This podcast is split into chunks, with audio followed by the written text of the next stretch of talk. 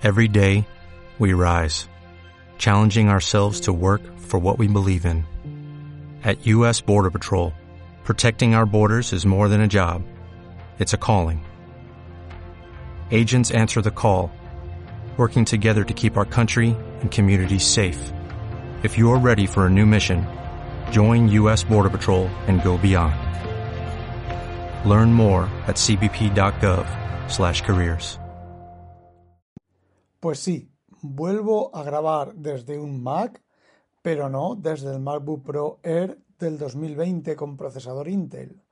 ¿Por qué digo procesador Intel? Porque estoy grabando con el MacBook Air con procesador M1.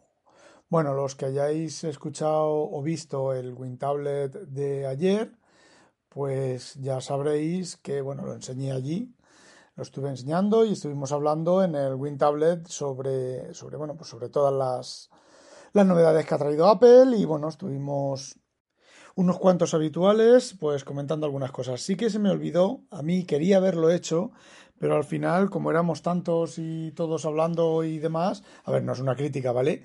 Eh, se me olvidó, se me pasó por completo comentaros una cosa que es por lo que voy a empezar ahora.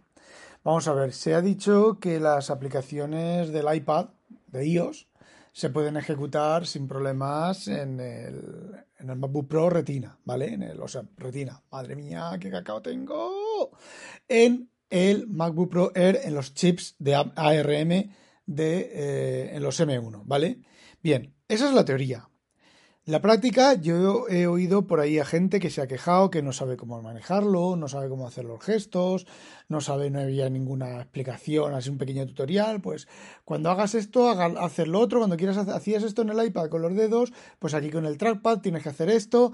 La verdad es que, para ser sincero, te sale natural, ¿vale? Los gestos en las aplicaciones instaladas en el MacBook Air, eh, joder, con manía con el MacBook Air en los Mac con M1, pues son naturales, ¿vale?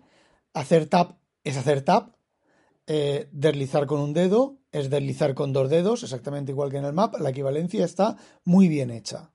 Lo que ya no sé es los gestos complejos de varios dedos y demás, cómo funcionan, eh, porque el problema es que he instalado aplicaciones y no terminan de ir como debieran de ir. Hay aplicaciones que no están, por ejemplo, el Kindle, la aplicación de Kindle, que me hubiera gustado que estuviera, no está. La aplicación, por ejemplo, de InnoReader está, pero funciona como si fuera un iPhone ancho. Es decir, la vista maestro detalle no funciona. Por lo demás, funciona bastante bien. No funciona el teclado porque eh, InnoReader no tiene activado el teclado. Entonces tienes que hacerlo todo con gestor y es bastante complicado, bastante laborioso, pues volver, ver una noticia súper ancha, volver hacia atrás, hacer clic en la siguiente, volver a verla y la verdad es que la experiencia es bastante subóptima. Eso no quiere decir que no haya aplicaciones que funcionen perfectamente bien y que estén adaptadas. Una que no podía ser de otra manera, que funciona muy, muy, muy bien, es Overcast y funciona como si estuviera en un iPad. Tiene las mismas opciones, los mismos gestos, las mismas todo. Y funciona muy bien, ¿eh? Otra aplicación que me hubiera gustado que estuviera es Discord. Hay aplicación para Mac OS, ¿vale? Pero no es lo mismo, es una aplicación de estas de Electron que funciona, ¿vale? Funciona en el M1. De momento no he encontrado ninguna aplicación de eh, Mac OS, ¿vale? Que no funcione en el M1, que no esté adaptada y no funcione en el M1. Lo más reseñable de las aplicaciones nativas, de las que vienen compiladas y son aplicaciones sencillas, ¿vale? Es que el, MacBook se ha convertido en un iPad. Es decir, el, lanzar, por ejemplo, notas, lanzar la grabadora de sonido que estoy usando ahora, lanzar mapas, lanzar, eh, yo qué sé, el calendario, lanzar la agenda, lanzar no sé, Apple TV, lanzar música, lanzar Pages. Pages se abre más rápido en el MacBook con M1 que en el iPad. Todo ese tipo de aplicaciones se abren ultra rápido. Por ejemplo, Devon Think, que yo pensaba que no estaba adaptada, pero la versión 352 y la 3.6 que acaban de publicar ahora, las dos son universales y entonces funcionan de forma nativa. Esto lo conté en el, en el Hangout de ayer. Eh, a ver, yo cuando en el MacBook Pro de 2012, que es el que tiene el disco duro más rápido, yo tengo, creo que son 14 bases de datos, pero mm, para hacer la prueba lo he dejado en las mismas que tengo aquí en el, en el Air, porque iCloud Drive todavía no ha terminado de activarse del todo, entonces las bases de datos que tengo indexadas, que los documentos están en iCloud Drive, pues de momento no las, no, los no las he cargado, no las he sincronizado, para, para, porque si no están, pues desaparecen, ¿vale? En Devon5, cuando tú tienes una base de datos, de datos con ficheros indexados, eh, si el fichero deja de estar en, el disco, eh, se borra y se marca como borrado, entonces se sincroniza como borrado, entonces en, otro, en otra aplicación, en otro Mac, resulta que no está borrado, entonces se vuelve a marcar como no borrado, y ahí hay un chocho un poco complicado que al final pues acaba con duplicados y con cosas raras. Entonces, hasta que no tenga disponibles los ficheros en, en este equipo de Cloud Drive, no activaré esos, esas, bases, esas bases de datos. Pero lo que sí que he hecho ha sido dejar el MacBook Pro, joder, el Intel, con las mismas bases de datos que aquí y se nota, ¿vale? Se nota la diferencia un montón. Aquí en este, en el M1, la carga del Devon Think es run. Son cuatro bases de datos y es run, run, run, run. Y se carga. En el de Intel la barra de progreso la ves. Aquí la barra de progreso apenas te da tiempo de verla. Splash, se lanza la, la, ventana de Splash y si conforme se van cargando las bases de datos hay una barra de progreso que corre por cada una de las bases de datos. Pues eh, en el M1 no se ve la barra de, progreso, apenas se ve. Y hablamos de una aplicación complicada, ¿vale? De una aplicación compleja que no es Final Cut, que no es la típica aplicación de, de edición de vídeo, que utiliza el procesador al 100% o los cores o el machine learning, no, la tarjeta gráfica, los codec integrados y todas esas cosas. Entonces, bueno, quiero ver el Devon Think al completo con una búsqueda, lanzando los dos Mac a la vez, la búsqueda, a ver lo que arranca, lo que tarda uno y lo que tarda el otro y, bueno, pero eso lo haré cuando se me termine de sincronizar. El Mac este, pues lo, lo, activé, puse en marcha pues sobre las 6 de la tarde o cosas así. Esta mañana me lo he llevado al trabajo y lo he tenido más o menos activo, ¿vale? Sin, evidentemente he estado trabajando, pero de vez en cuando me volvía a él y activaba la pantalla y demás. Y esta tarde, sobre las 8 por ahí, se me ha activado iCloud Drive. Ya lo he contado en otro momento, en otros, en otros podcasts, eh, cuando debe de ser por la cantidad de datos que tengo yo, pero volvemos a lo de siempre. Si te dan dos terabytes es para que los llenes y entonces pues no es una... La verdad es que no es una, ¿cómo se dice? Una experiencia óptima. Eh, comprar, tener un Mac nuevo o reinstalar un Mac y que te tarde, pues eso, más de 24 horas, pues 26 horas, 27 horas de, a, que esté disponible el, iCloud Drive. Eh, lo que he comentado, tú, activas iCloud Drive en la instalación, le dices, sí, quiero iCloud Drive. Y entonces, al cabo de media hora, una hora, dos horas, te aparecen todas las carpetas de los programas que tienen su propia carpeta exclusiva de iCloud Drive, eso te aparece enseguida. Pero las demás carpetas que tienes tú de tus documentos y de tus cosas, pues en mi caso, lo que os he comentado, me tardan por 24, 18, 24, 36 horas. En el Pro Intel me tardaron 36 horas a estar disponible. Eso sí, desde la última actualización de Catalina, de complemento, esa que hubo de complemento hace unas semanas, y Big Sur, no estoy teniendo ningún problema con iCloud Drive. Se sincroniza todo perfectamente, no me hace cosas raras ni nada. Bueno, sí, me falla una cosa que es el continuity, esto de copiar y pegar eh, no me está funcionando. No me está funcionando con el M1 y, los demás equipos. Entre los demás equipos funciona, pero creo que se debe a que simplemente eh, iCloud Drive, iCloud no estaba terminado de sincronizar y por eso fallaba. He mirado en internet y parece ser que es una cosa bastante común que falle en Big Sur el copiar y pegar. Hay gente que le, que le falla el copiar y pegar, a otra gente le falla el iDrop. A mí lo que me ha dejado de funcionar es lo del navegador de Safari, que estás en un, en un dispositivo, estás navegando en cualquier cosa, te vas a otro dispositivo y si no te ofrece al lateral te sale el navegador, la ventana del navegador abierta, pues le das tú a la pestaña de abrir una nueva pestaña y si haces scroll debajo te sale la lista de todas las ventanas abiertas en todos tus dispositivos. Bueno, pues eso mm, parece que lleva unos días de retraso o se quedó encasquillado unos días, pero eso me está pasando en todos los equipos. Pero vamos, que cuando haces eso, pues hombre, te toca levantarte, volverte al equipo anterior y a lo mejor desde Safari mediante airdrop enviarte el, el enlace o copiar y pegar a veces no funciona. Bueno, es un poco, la verdad es que es un poco... No estoy siendo honesto con esto y os digo que me toca un poco los cojones que haya empezado a fallar eso. Bueno, os he comentado que Discord funciona bien, es una aplicación Electron, tarda bastante a cargar, pero es que el Discord en un, en un, Mac también tarda un montón a cargar y en un Windows también tarda un montón a cargar. Eh, por ejemplo, otra aplicación que acabo de probar, porque al tener disponible ya el iCloud Drive, parcialmente el iCloud Drive, pues por ejemplo he podido probar Calibre y Calibre, siendo una aplicación... Eh, a ver, mm, un segundo, lo miro. No, calibre no es universal. Si queréis saber si una aplicación es universal o es Intel, solamente eh, cogéis la aplicación, os vais al icono de la aplicación, no al icono del acceso directo en el dock, sino a la carpeta aplicaciones, le dais a obtener información o command I y entonces podréis ver, por ejemplo, que calibre, clase, aplicación, entre paréntesis, Intel. Y por ejemplo, DevonThink, aplicación, universales.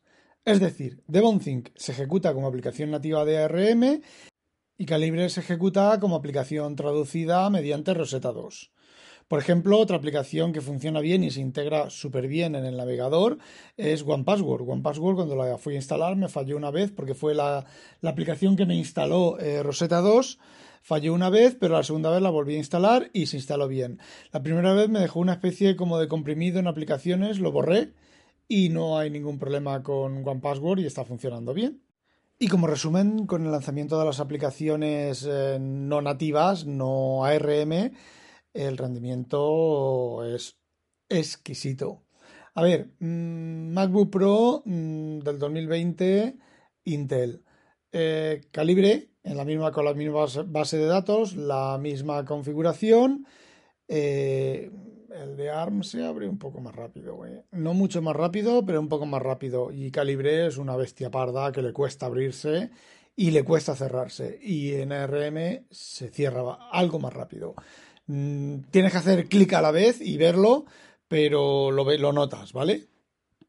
En el Mac no suelo jugar mucho, pero tengo instalado Moonlight Mahjong, ¿vale? Que es, pues eso, casual y de vez en cuando, pues sí, me estoy aburrido o lo que sea, o quiero relajarme un poquitín, pues cojo, cargo el mayón este y lo pongo a funcionar. Y es Intel y funciona exactamente igual con... Bueno, exactamente igual. Es que no se puede decir otra cosa, funciona exactamente igual. Hay una cosa que no he visto por ahí, que acabo de descubrir, es que, por ejemplo, Overcast, que es eh, una aplicación de iOS instalada en el Mac, aparece como en lo de obtener información aparece como aplicación Apple Silicon. E InnoReader también aparece como Apple Silicon. Y bueno, para los cotillos y los curiosos, simplemente para instalar las aplicaciones de iOS te vas a la tienda, a la tienda de macOS, ¿vale?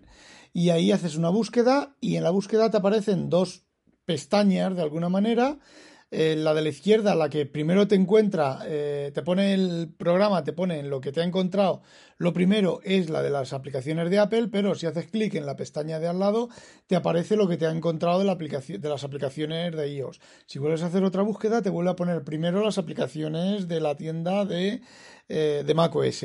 Pero tú puedes hacer clic y mirar las aplicaciones que están en iOS. Eso en la versión de Intel no está, y en eso patiné un poco, aunque todavía no lo tengo claro si el desarrollador activa la marca de estar disponible en eh, macOS, también está disponible en Intel. Parece ser que para que esté disponible en Intel, digamos que hay dos tipos de checkmark, ¿vale? La de que puede estar disponible en Apple Silicon y entonces parece ser que no tienes que tocar nada y que se compila bien y demás, o sea, se compila automáticamente y no hace falta tocar nada, aunque por ejemplo eh, InnoReaders no termina de ir bien, ¿vale? Y la otra opción es que si la quieres también para plataforma Intel, tienes que recompilarla y tienes que usar el Catalyst o como se llame el antiguo o de otra manera para que esté también en Intel. El tema es que las aplicaciones, volvemos a lo mismo, eh, si el desarrollador no marca que esté disponible, por ejemplo, Devon Think to Go, que es la versión para iOS de Devon Think, no está marcada para disponible en, Apple Silicon. ¿Por qué? Porque el desarrollador no quiere. Y lo entiendo perfectamente. Y bueno, ya solo me queda contaros sobre la duración de batería, que tampoco puedo estimar mucho, pero por ejemplo, esta tarde cuando he llegado a casa y he estado trasteando un poco con él, que lo único que he hecho ha sido preparar para UPS un paquete de, de casa de mi mujer que envía un, a un amigo, pues nos enviamos, mm, eh, ella envía viales de tinta y envía alguna golosina entre medias y ellos reciben el paquete y ven que hay golosinas holandesas y nos envían, eh, ¿cómo se llama? No me acuerdo cómo se llama. Sobaos, me acaba de soplar.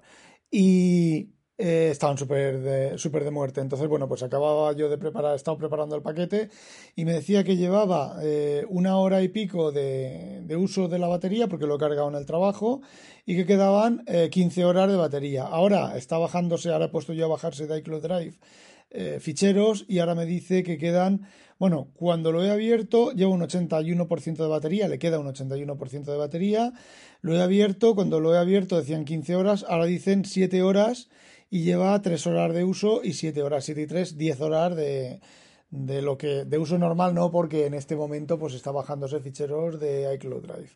La batería es extraordinaria, pero como a mí me pasa con todas las baterías de todos los portátiles, que yo jamás en la vida, y mira que tengo cuidado con las baterías, me refiero de no tener aplicaciones abiertas. Ahora, por ejemplo, tengo el Devon Think cerrado para que no interfiera en la, baja, en la bajada de los ficheros ni en nada.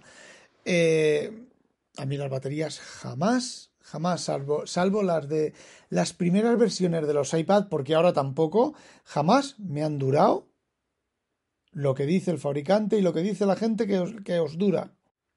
Así que me da a mí que, bueno, pues la batería mm, no va a ser tan extraordinaria como están diciendo. Pero bueno, como nunca lo ha sido y estoy acostumbrado a que nunca lo sea, yo el ThinkPad que, tiene, que tenemos Juan Luis y yo, las, las mismas dos baterías, y a él le duraba 20, mm, creo que fueran, eran 20 no sé cuántas horas, y yo haciendo cuatro chorradas, no compilando, pues me duraba 10 o 12, o sea que eso. Y bueno, conforme vaya usando el cacharro, os iré contando más cosas. De momento, esto es todo lo que tengo para contaros.